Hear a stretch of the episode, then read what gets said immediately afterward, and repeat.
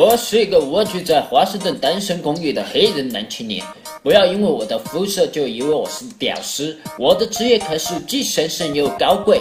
有刺客我去胡闹的板凳啊！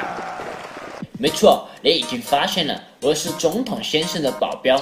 哦不，应该是总统候选人的保镖。当川普大叔和希拉里大妈在电视里互相揭短的时候，我想这都不关我的事。我的任务就是要保护在各地参加竞选的川普先生。我们的总统候选人川普先生身长八尺，虽然他的脸色看起来好像在忍受多年的脑便秘，但是他那一头浓郁的金发完全让人看不出来他是一位年过七旬的长者。川普先生假发掉了，快帮他捡起来！我的老板川普先生英文名是 Trump，然而那些筹办竞选活动的临时工不知道是有意的还是故意的，总是爱把他的名字印作 Ramp。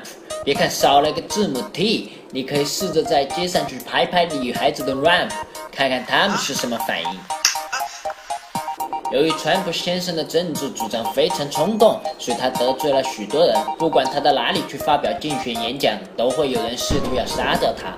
我的任务就是要在子弹击中川普先生的肚腩之前，要么扑倒他，要么挡下致命的子弹。每次我都会奋不顾身。川普先生，我去！然而，我之所以现在都没有丢掉工作，就是因为川普先生肚子上厚厚的脂肪，每次都能让他化险为夷。不过，我很疑惑的是，川普先生深谙一套自创减肥操，可是啤酒肚却永远挺拔。不过我并不是每次都失手，这一次我成功的用下体挡住了飞来的子弹，我的丹田之气全部汇聚在我的睫膀上，子弹直接改变了弹道。第一次成功救下川普先生，让我的愉悦之情无法自己，我兴奋地跳起了 modern dance，结果一不小心碰到了惊魂未定的川普先生，川普先生非常气愤，一个巴掌把我扇到了观众台下。本以为这次我将丢掉自己的工作，没想到川普先生把我带到了加州。我第一次发现，原来我这个精壮男子连楼梯都不会下，几级小台阶就能把我的狗腿抽个不停。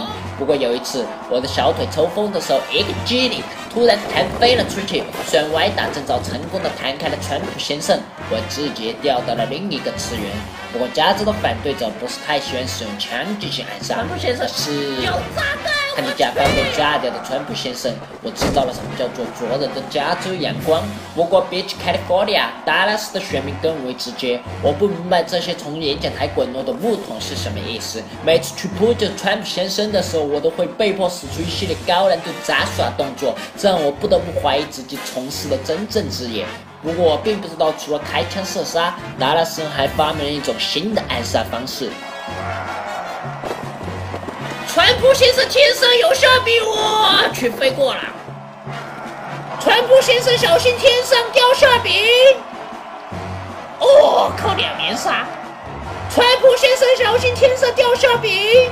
Yes，成功，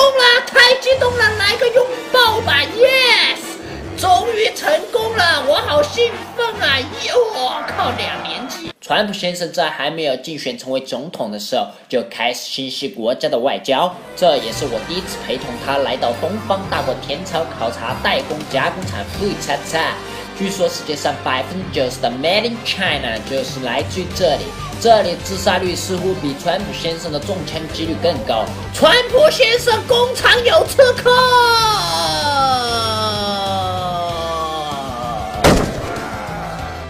川普先生不知道是哪根神经没搭对路，竟然在火坑中进行视察，结果一个踉跄就跌出了火坑。对此，我不得不使出八般武艺来推开他。你知道的，要在空中做出急转弯的姿势是几乎不可能的，这个真是 motherfuck 技术活。川普先生小心火烛耶！有时候我被周围的栏杆一弹，我就。川普先生。上面的空气很新鲜哦不空气很稀薄你回去告诉川普太太说我很好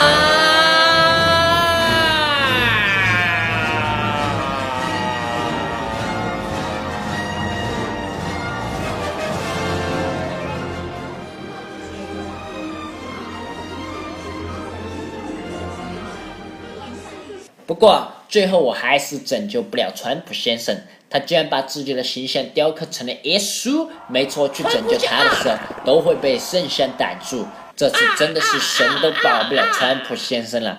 当我一次失败，一次飞过人群头顶的时候，我终于明白，即便保护不了总统候选人安全，但我的失败只要能让大家开心，所有的付出都是值得的。下一次还是由我来保护你吧。